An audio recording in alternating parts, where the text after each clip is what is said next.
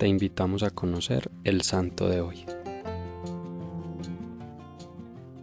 Su nombre de pila era Íñigo López de Recalde.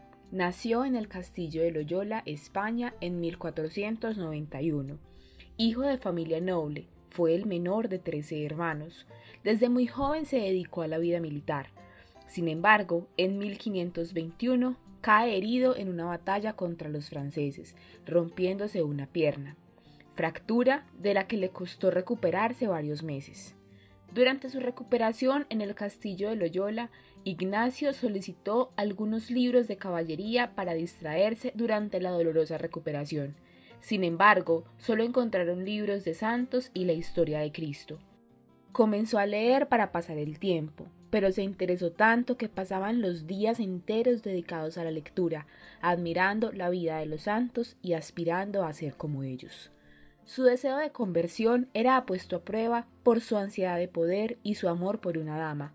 Sin embargo, luego de un proceso de discernimiento concluyó que los pensamientos que procedían de Dios le dejaban consuelo duradero, mientras que los pensamientos mundanos, aunque le daban deleite, después le producían amargura y vacío. Es así como decide retirarse a Montserrat y Manresa, Allí empieza a describir algunas de sus experiencias que iban a servirle para su obra que posteriormente se convertirá en un método de meditación católica, ejercicios espirituales. Peregrinó a Palestina y de regreso empezó a estudiar en España, debido a que tenía la vocación sacerdotal, aunque no había realizado ningún estudio. En la universidad empezó a estudiar gramática latina en las universidades de Barcelona, Alcalá y París. A pesar de su dedicación al estudio, sacaba espacios para instruir niños, formar a numerosos pecadores y evangelizar a sus compañeros de clase. Fue en París donde pudo reunir un grupo de seis compañeros a los que comunicó sus ideas y con los que compartió la idea de la compañía de Jesús, haciendo todos votos de pobreza y de castidad con el propósito de predicar en Palestina, o si esto último resultaba imposible, ponerse al servicio del Papa. Debido a la guerra con los turcos no pudieron dirigirse a Palestina, desviándose hacia Roma, donde el Papa los ordenó sacerdotes y posteriormente aprobó los estatutos de la nueva orden religiosa, la Compañía de Jesús. San Ignacio de Loyola fue elegido como superior general. Esta nueva orden religiosa fue fundamental durante la contrarreforma, el proceso de evangelización que tuvo la Iglesia en tiempos del protestantismo en Europa y Reino Unido la revolución y el desorden eran las características de la reforma protestante.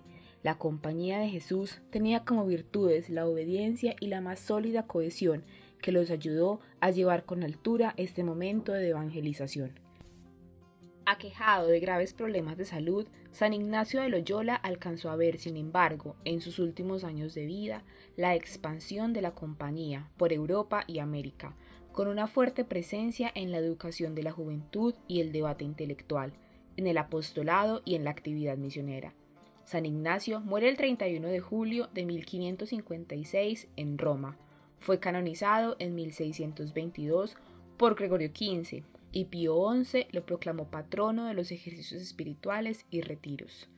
Qué deleite es la historia de San Ignacio, tan humana y tan real como la de cualquiera de nosotros, y revestida de una gracia que solo proviene de Dios. Hoy te invito a que, a ejemplo de San Ignacio de Loyola, hagas el proceso de discernimiento, bien sea sobre tu vida en general o sobre algún aspecto que te esté inquietando, y que indagues o incluso asistas a un retiro o ejercicios espirituales para fortalecer tu vida de oración. Señor Jesús, enséñanos a saberte elegir como lo hizo San Ignacio de Loyola, a preferirte sobre los deseos humanos y a llevar una vida en contracorriente para cumplir tu voluntad en nosotros y ser instrumentos de tu grandeza. Cristo Rey nuestro, venga tu reino.